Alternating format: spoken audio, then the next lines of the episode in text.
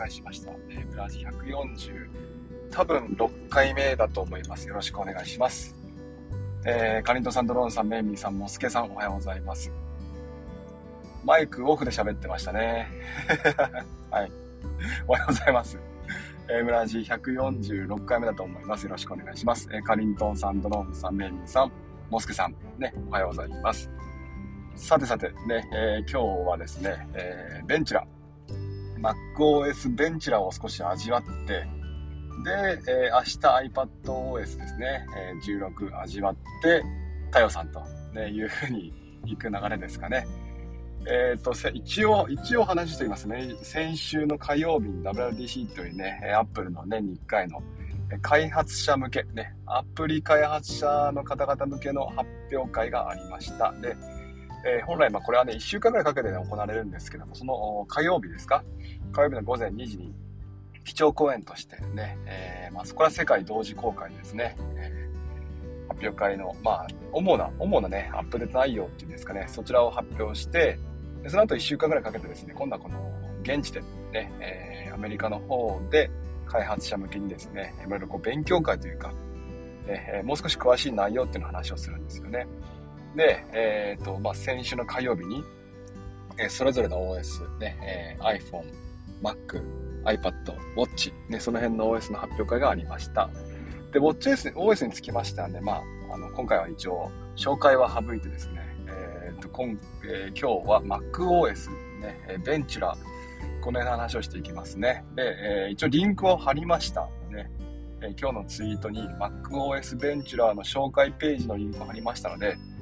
もし皆さんが運転中でなければですね、そちらを見ながら話を聞いてもらえばいいんじゃないかなと思います。で、まず MacOS。えー、働く、遊ぶ、つながろう。ね、すべてをアップグレードって書きましたね。えー、ということはですよ、これ言い換えればですね、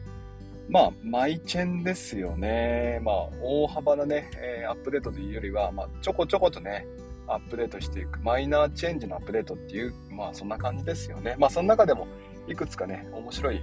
目玉があるんですけども、まず冒頭、まあ、メールが、えー、送信したらですね、え、まあ、すぐであればですね、取り消しできますよとかですね、あるいは、えメッセージの編集機能がありますよとかね、あるいは、えっ、ー、と、少し検索ですね、スポットライト検索の方が、あ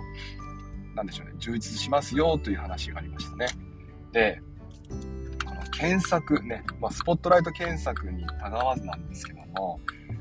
えー、日本語ってこの検索機能弱いんですよね。これもう言語的に仕方がないんですよね。漢字、ひらがな、カタカナ。ね。で、漢字もですね、まあ、いろんな読みで、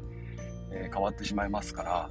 例えば設定をね、えー、開くときに設定というふうに、ひらがなで、え検索したり、カタカナで検索、カタカナあんまりないか。え漢字で検索したりするわけですよ。で、設定であればですね、漢字も簡単なんでいいんですけども、ちょっと難しい漢字になってくると、漢字のね、えミスなんかも起きたりして、完全一致タイプの検索だとね、なかなかヒットしないわけですよね。で、えー、まあ、そんなもんで、日本語ってやっぱこの検索がなかなか難しいんですよ。で、一応 Apple ですね、Mac ね、えー、設定画面はですね、実はこれ設定という、まあ、iPad、iPhone であれば設定というアプリがありますけども、Mac の場合はね、システム設定なんですよね。この辺がこうね、ややこしい部分であるんですが、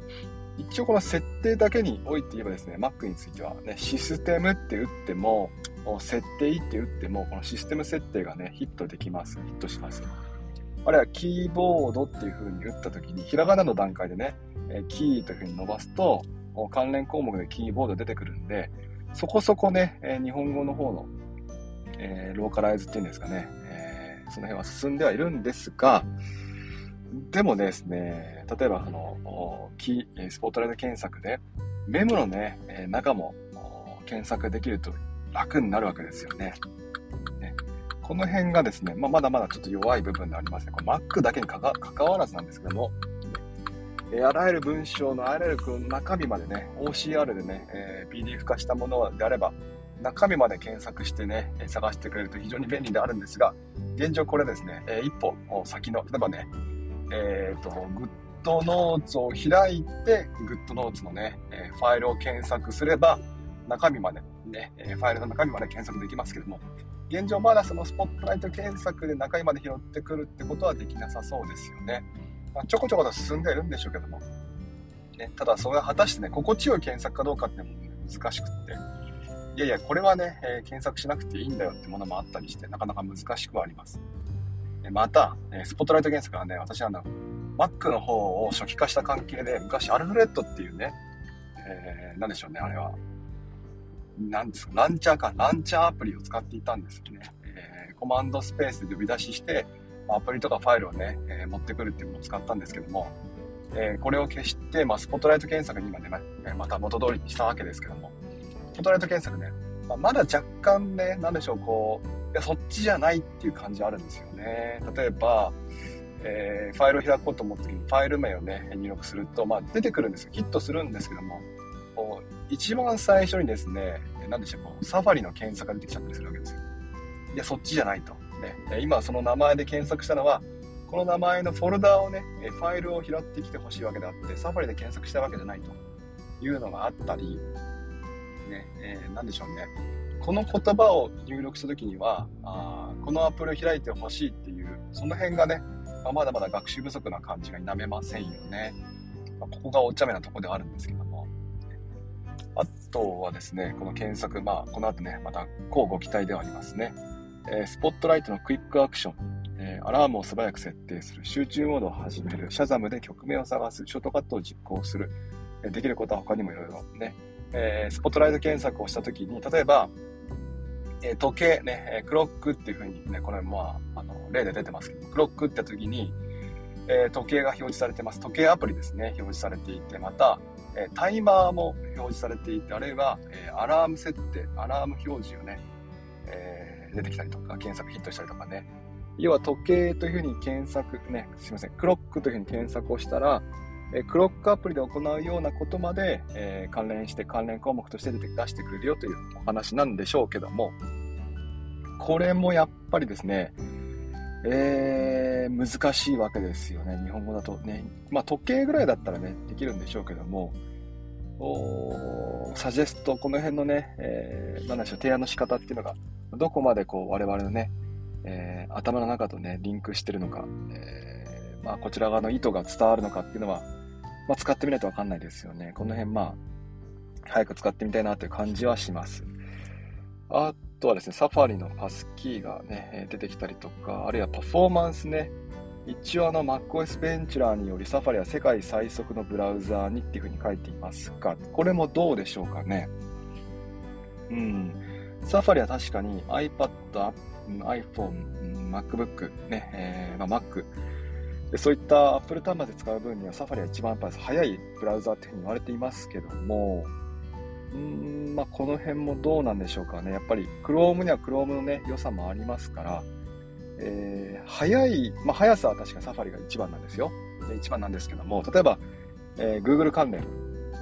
えー、クラスルームなり、あるいはね、えー、ミートなり開くときには、やっぱり Chrome の方がね、使いやすかったりするわけですよ。えー、Google Meet で話をすれば、Safari でもね、Google Meet もちろん開けますし、えー、問題なく会話ができるんですけども、例えば画面共有一つとってもね、Safari で開いた Google Meet の画面共有は全画面表示しかできないんですよ。でも、Chrome で開いた Google Meet であれば、例えばタブ、タブ単位で、このタブを画面共有するとか、画面のここだけ画面共有するっていうのが、ね、できるんですよね。細かい設定ができるわけですよ。ね、この辺がまあ、どう影響してくるのかなという感じはありますよね。サファリ。まあ、サファリ使いではありますけど、私もね。あとね、あのね、ジェスチャー機能なんかもね、iPhone、iPad ね、サファリが使えてくるようになるといいんじゃないかなと思うんですよ。昔ね、スムーズっていうブラウザアプリがあります、ありましたけども、ね、あれ、まあ、あの、いろいろゴニョゴニョしちゃってね、え、サービスはまあ、途端、なんでしょうね、まあ、打ち切りのような形でね、えー、中止してしまったんですけども、えー、スムーズ何が良かったかというとジェスチャー機能ですね。例えば、えー、画面をですね、まあ、サファリであればね、えー、右スワイプ、左スワイプで、え戻るボタンになりますけども、戻る進むになりますけども、え例えばですよ、何かあったっけな。下からグッと持ってくると、今開いてるアプリ、タブがね、一覧で表示できたりとか、あるいは N みたいな感じでね、ひょいひょいひょいっとね、ジェスチャーすると、例えば、えー、画面更新とかスクリーンショットとかね、えそんな風に設定できたりできた、あしたんですよね。この辺が便利ではありましたよね。あとはメッセージの編集機能、シェアプレイ、えー、コラボレーション、共同作業アプリですね。えー、この辺があった。写真、あ、そうですね。写真もいいですよね。これ、えー、まあもちろん iPad、iPhone でも同じなんですけども、写真の共有アルバムっていうのを作れるんです。これはもちろん今も今も作れるんですけども、これ、例えば家族全員でね、えー、共有写真をね、えー、何でしょう。家族、多分、多分ですよ、iCloud のファミリー設定と結びついているんじゃないかなと思うんですよ。で、えー、ファミリー設定をしていると、この iCloud 写真共有ができるようになるんだと思うんです。多分ね。で、えー、もうこの共有アルバムにね、誰かが写真入れたら、えー、これが見えると。で、えー、おそらく、まあ、そこ、その後にですね、まあ、写真を編集したら、ちょっと切り取りた、切り取ったりとか、あるいはね、えー、まあ、画面のこう、画像、画質ですか、色味をね、ちょっと強くしたり、コントラストをね、変更したりすると、その変更したものもね、アルバムにさ反映されるよってことなんで、完全に今の見てね殺しですね。えー、今 iPhone、iPad アプリでです、見てねってアプリがあるんです。で、これあの、家族で撮った写真を共有、クラウド共有して、で、えー、写真入れておくとですね、あの、年ごと、月ごとにね、表示されると。で、えー、例えばそれをウィジェットに置くとですね、ちょうど3年前の今日みたいな写真がね、えー、ウィジェットで出てくるわけですよ。まあ可愛らしいんですけども、非常にね、まあお子さんが、小さいお子さんがいる時に時にはね、おすすめのアプリではあるんですが、これを完全に殺しに来ましたね。えー、まあもうちょっと見てねを今から契約するのはあまり得策ではないかもしれません。えー、まあもちろんね、この写真共有については、みんなが iPhone であることは前提なんですよね。ですから、あまあ、例えば自分が iPhone で、えー、奥さんが Android、おじいちゃんおばあちゃんが iPhone、Android とかそういった場合においては、見てねがまだまだ活躍するんでしょうけども、ちょっとね、えー、まあ、見てねがいつサービス終了するか分かりませんし、ね、この後のね、えー、おそらく見てねでは1秒動画とかも作るんですよね。うんと写真をどんどん入れていくと、1秒でこうつなぎ合わせてくれてね、1分ぐらいの動画にね、してくれたりするんですよ。そうするとね、えー、この何月、まあ、何年とかね、2021年とか振り返ることができて、非常にね、楽しいアプリではあるんですが、もうおそらくその機能もね、えー、iCloud 写真共有ついてくると思うので、まあどうでしょうね。今から契約するのはなかなか難しいんじゃないかなと思います。まあ iCloud 使えばね、無料ですしね。ただ、ここにはですね、まあさっきも言いました Apple のね、まああの家族をね、Apple 帝国の一員にしてしまおうというね、えー、そういう意図が見え隠れ、まあもう隠れてますよね。もうガンガン見えてますよね。え、そういった意図が伝わるわけですよ。ね、お前も鬼にならないかっていうね、そういう感じで、そういうことですよね。まあ、なんで、まあ、おとなしくね、鬼になった方がいいと思うんですよ。みんなで iPhone 持って、ね、えー、iCloud 写真共有どっぷり使って、おじいちゃんおばあちゃんにも iPhone プレゼントして、ね、えー、家族5人、ね、えー、まあ、みんなでこれを見るということができればいいと思うんですよね。ただですね、まあ、おじいちゃんおばあちゃん入れてしまうと、両親ですね、えー、旦那さんのお父さん、おじいちゃんおばあちゃん、ね、え奥さん側のね、え、おじいちゃんおばあちゃん入れてしまうと、これでもう6になってしまうので、ちょっと5人ってのはね、微妙ではあるな、なんて、そんな風に思います。まあ、10人ぐらいいれば、ちょっと多いかもしれませんがね、安心ではありますよね。さて、次ですね。次は、そうだなあ、ここでステージマネージャー来ますね。ステージマネージャー。ねえー、ステージマネージャーはどの Mac、Mac 上でもアプリやあ Windows を一目で確認できるように自動的にまとめられるので、タスクの切り替えが簡単に、え、あなたの集中力が途切れずにね、作業できますというふうに書いてありますけども、これどう思いますか？ステージマネージャー。ね。えー、まあ、もともと多分どちらが先か分かりませんけども、今回の iPadOS ですね、まあ明日話をしますが、こちらにもステージマネージャーが出てきてですね、えー、これまでシングルタスクだったあ iPad がですね、ステージマネージャーを使うことによって、まあ、同時にいくつかのアプリをね、使って作業をすることができるというふうに歌っていますよね。これをま Mac の方にも入れたわけですよね。MacOS への導入が先なのか、あるいは iPadOS の導入先なのか分かりませんけども、同じ機能は Mac においてはもうあるわけですよ。仮想デスクトップね。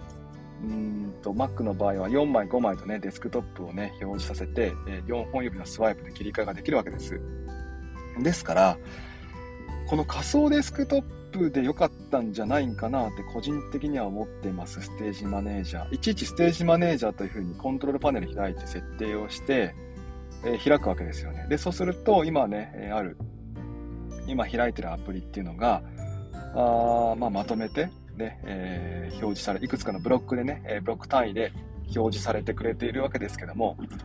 この単位は何でしょうね？仮想デスクトップになるんですかね？例えば、1枚目にサファリ、2枚目にも別のサファリ、そして、えー、またでページズ開いてあって、3枚目にキーノートとサファリとかっていうのがあった時に、えー、ステージマネージャーを開くと、この3枚のデスクトップがひょいとステージマネージャーね、左脇に、えー、収まるのか、あるいは今開いているデスクトップ上のアプリをひょいと左側に持ってくるのか、この辺の動作が気になるところではありますよね。まあ、もしかしたらもう見ればね、調べてみればわかることかもしれませんけども、仮想デスクトップをステージマネージャーで表示してくれないとあんまり旨味がないですよね。今ね、あの、仮想デスクトップは4本指で上にスワイプすると、今開いてるデスクトップですか？こちらが確かに、確かに一覧で見られるんですけども、ちょっとね、自分が今どのアプリを開いてるかって分かりづらいんですよね。ですから、まあ、こういった UI で表示ができれば嬉しいですよね。ただ、あまあ、これ、まあ、いろんな方が言ってますけども、ステージマネージャーを開くと、このアプリのね、周りですよね。周りが、うんと、ちょっとデッドスペースになりますよね。わかりますかね？この壁紙を少し見られる様子、ね表示にしてあるので、ちょっと上下左右の部分がですね、えー、まあ、その分アプリが小さくなってしまってるんで、ウィンドウがね、この辺がどう影響してくるかは気になりますよね。だって、えー、このね、真ん中に今アプリ表示させるさせる状態で、もうちょっとウィンドウサイズは小さくなってるわけですよ。で、さらに、あの、ページとかでね、フォーマット、編集画面開くとですね、右側がまたね、少し死んでしまうので、作業スペースがどんどんどんどん小さくなるわけですよね。うーん、この辺がどうなんでしょう？これ今ね、えー、まあ、なでしょう？例ではね、えー、例としては iMac の方で使ってることをね、まあ、使ってるように今出てますけども、まあ確か iMac ぐらいのね、画面サイズ21、いや24か、24インチであれば、あ確かにこの機能は便利かもしれません。ね、知りませんけども、MacBook の13インチとか、Mac、あ、すみません、iPad Air の11インチ、この辺で、えー、このステージマネージャーを使った時には、どうなんでしょうね。ちょっと使いづらくなってしまう部分があるんじゃないかなと思うんですよ。結局使わなくなったって感じかな。この辺もやっぱりね、見てみないとわかんないんでね、楽しみではあります。あとはメモリーね。どこまでサクサク動くのか。これ開くと多分メモリーガンガン食うでしょう。で、アプリもね、どんどん開いちゃうわけだし、だからまあ、ねアプリの切り替えとかも、一応ね、まあ何回も例では、ね、例ではスムーズにいってますけども、うん、使ってみないとわかんないなという感じはありますかね。あとは FaceTime ね、iPhone で FaceTime 使って電話してます。Mac に近づいたら Mac の方でそのままシームレスにね、切り替えができますよという、この辺がまあ、端末の切り替えなんかやっぱりね、Apple 上手だなという感じはしますよね。うん、ただまあこれができるんであればですよ。これができるんであれば、例えばやっぱページ図をね、iPad で編集していって、で、えー、そのまま Mac をパカって開いたら、ね、えー、まあなんでしょう。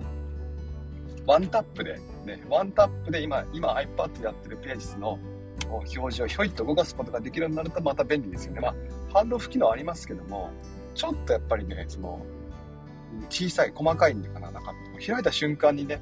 ページが開いて、ね、この iPad のページ図がひょいっとね、えー、動いてくるとすごく便利な、便利だと思うんですよね。なんでしょう、直感的っていうんですか？で Mac の方で編集していれば、そのままね、iPad の方も同時進行、リアルタイムで編集されていくよってことができれば、まあ、便利じゃないかなと思うんですよね。あるいはキーノートとかもね、えー、手書きでね、書きながら、文字は iPad、Mac の方で打ってとかね、この辺のシームレス加減が、なんでしょう、もっともっと直感的にできれば、かなりね、いろんな人にこう良さは伝わるんじゃないかなと思うんですよね。なんかこう、おしゃれな MacBook を出すのもいいんですけども、やっぱりこのソフトウェアの強みっていうのがね、ハードとソフトの融合っていうのがね、アップル強いとこなんで、この辺の、この、やっぱこの、なんつうシームレス、何度も言うけど、ね、この辺ができてくると、まあ、またさらに一歩ね、上に上がるんじゃないかなと思います。あと iPhone ウェブカメラ、これ面白かったですね。まあ、使わないですけども。あとは、そうですね、これね、えっ、と、下の方にもっとぐーっと行くとですね、ゲームがあって、ゲームセンター、新しい共同作業アプリ、共同作業アプリもね、発想としてはもちろん楽しいですし、私 iPad で使いたいなと思うんですが、Mac で使いますかね ?Mac。なんかこう、Mac ってやっぱどうしても書類を作るね、えー、なんでしょう、デバイスって感じがして、こんな風に自由にどこでも書けますよという UI はあんまり得意じゃないんじゃないかなと思います。さて、えっ、ー、とね、MacOS のところの見どころね、えページ開いてもらってますかね開いてもらってないですよね。あの辺り見てみてください。えー、MacOS ベンチュラーの紹介ページ開いて一番下の方に行くと見どころは他にもたくさんってあるんですよ。で、結構ね、ここから本編感が私あると思っています。で例えば時計アプリ。えー、Mac を開いてびっくりするのは時計アプリないんですよね。えー、iPhone、iPad にはもう当然時計アプリがありますけど、Mac ないんですよ。で、あのー昔はなくて当たり前だったんです。だって右上見れば時計あるし、ね、えー、常時表示表示されてますから、ね、別に構わないんですけども、ただ、タイマーとかするときに、どうやってやるんだって一瞬思うわけですよね。ちょっと迷うわけですよ。で、なんで迷うようになったかっていうと、我々がね、iPad、iPhone を使って、えー、もうね、息を吸って吐くようにね、え時計アプリを開いてタイマー表示とかするわけですよね。そういうことをしてるので、iPad、iPhone から入った人、あるいは iPad、iPhone に慣れてきた人っていうのは、ちょっとこの時計アプリがないのがね、え違和感を覚えることが、覚えるシーンが出てくると思うんですよね。まあそんなわけで今ね、時計アプリが Mac でも、え、登場します。あるいは、そうですね、天気とかメモとか、ね、この辺があって、あとリマインダーですね。えー、リストのテンプレート保存、作成、共有ができるようになりました。これで何ができるようになったかっていうと、お出かけリストができるんですよ。わかりますか？一泊二日用の荷物を入れる、荷物は荷物、荷物リスト。ね、2泊3日用の荷物リスト。ね、こんな風に、えー、お出かけ用のリストが作れたりとか、あるいは、えっ、ー、と、何でしょうね。出張用のリスト。ね、この書類持ってくとかっていうリストが、えー、作れるようになるんです。で、これはテンプレートとして保存できるってことは、テンプレートまず作っておいて、で、呼び出ししますよね。で、呼び出したら、えー、まあ、じゃあ、1泊2日用のね、えテンプレートを作りますよね。で、その、テンプレート呼び出して、テンプレートの編集もできるわけですよね。呼び出したものを編集するわけ。テンプレートテンプレートで残しておいて、そのテンプレート呼び出したそこから編集できるから、これ非常に便利なんですよ。やってみるとね、わかると思います。えっ、ー、と、現状ですね、テンプレートのようなものはできるんですけども、これ編集しちゃうと、もともとね、テンプレートそのものが編集されちゃうんで、なかなかね、難しい運用ではあったんですよね。でも、1泊2日用って、例えば、どこに1泊2日用にね、2日お出かけするかも変わるじゃないですか。で山の方に行くのか、海の方に行くのかで、えー、持ち物リストは変わってくるわけですよ。で、これを、例えば、いつもは山行くか山用のテンプレートを作っておきます。で、今回海に行くんだけども、山用のものを呼び出して、海用にカスタマイズしていくっていう、それができるんですよね。えー、非常に便利だなと思います。あるいは、えっ、ー、と、時間指定の、ね、リマインダーもできるっていうから、うん、リストね、時間指定のリスト。この時間はこれを見ましょうっていうね。もしかしたら仕事のね、進め方変わってくる可能性もありますよね。午前中はこのリストを見ます。えー、作業をね、ガンガンしましょうって午後については少しリラックスして、このね、えー、リマインダー見ますっていうね、感じにできるかなと思うんですよ。ね。えー、同じリストをね、1日表示してもいいんだけども、もう少しフォーカスできるんですね。午前中はこれ、午後はこれっていうふうに。1日やることがバッと見えると、それぞれ便利なんだけども、便利なんですけども、ちょっと窮屈感をね、えー、窮窮屈を感じてしまうことがあるんですよね。まあ、そんなわけで、えー、少しでもね、時間を区切って表示できるのはいいななんて思います。あと、マップはちょっと日本語は弱い。日本語、日本は弱い。えー、右文字は一緒に使って遊ぶ相手がいない。えー、集中モードは私は常時集中モードにしている。えー、Siri は使わない。まあ、そんなもんだから、まあ一応今のところは私はリマインダーですかね。リマインダーの使い心地が少し変わってくると、なんでしょうね、仕事のやり方がまあまた少し変わってくるかもしれないというね、思いはあります。えー、最後にね、MacOS ベンチュラーがどの Mac に対応しているか確認しましょうってあります。結構やっぱり切られてるんで注意してください。今回で MacBook で、えー、MacBook、MacBook Air、MacBook Pro ね、す、え、べ、てのね、光る、光る MacBook 系ですね、え、背面のリンゴマークが光る系はですね、全部ちょっと切られちゃいました。これもう仕方ないですよね、もう。むしろね、ここまでよく対応してくれたと思うべきだと思うんです。ね、MacBook Pro についてはですね、2017年以降で、えー、ですよね、MacBook Air については2018年以降ですね、えー、そんな対応になっていますので、えー、私の MacBook2017 年、え、のモデルなんでギリですね。ギリ中のギリ。いやーもうそろそろ買い替えかなと思っていたこの時期に、うーん、MacBook Air があの値段になってしまいましたから、いやーちょっとね、悲しいですね。この春、まあ昨年の春でもよかったんだけども、新学キャンペーン使ってね、え7万円台で MacBook Air、M1 MacBook Air を買った人が、まあ、大勝利でしたね。一番の最適解でしたね。いやー、今もう MacBook Air 16万ですからね。2台買えるわって感じですよ。いやー、もうね、仕方ないですね。こればっかりはちょっとね、えー、悔やんでも悔やんでも仕方ないので、もう、ま iPhone 買ってお金貯めて MacBook ね、Air M2 チップね、買おうかなと思っています。これはまあ MacBook についてはもう来年以降ですけどね。はい、ね、そんな感じです。今日も喋りましたね。まあ明日、えー、明日はですね、こんな感じで、まあ、iPad Air、あ、失礼する、iPad OS についてね、話をしていこうと思うんで、もしも、えー、よければ、また明日聞いてみてください。最後生身読んで終わりにしますかね。ワーママさん、カリントさん、ドローンさん、ヘルメさん、えー、ミキティさん、ハラペッ、ハラ、すいません。また噛んじゃった。ハラ、ハラペッ、あれも言えないよ。言えないよ。ケッキさん、ハラペキョケッキさんね、ね、えー、リーくんさん、梅瀬さんおはようございます。ね、まこさんも来てくれましたね。晴れてました。えー、っと、明日は7時30、7時からですね、7時30分までを目安に iPadOS について話をしますので、もしよければまた明日よろしくお願いします。えー、では今日も聞いてくださりありがとうございました。また、もしよければ明日聞いてください。では月曜日頑張ります。じゃあ行ってきます。いってらっしゃい。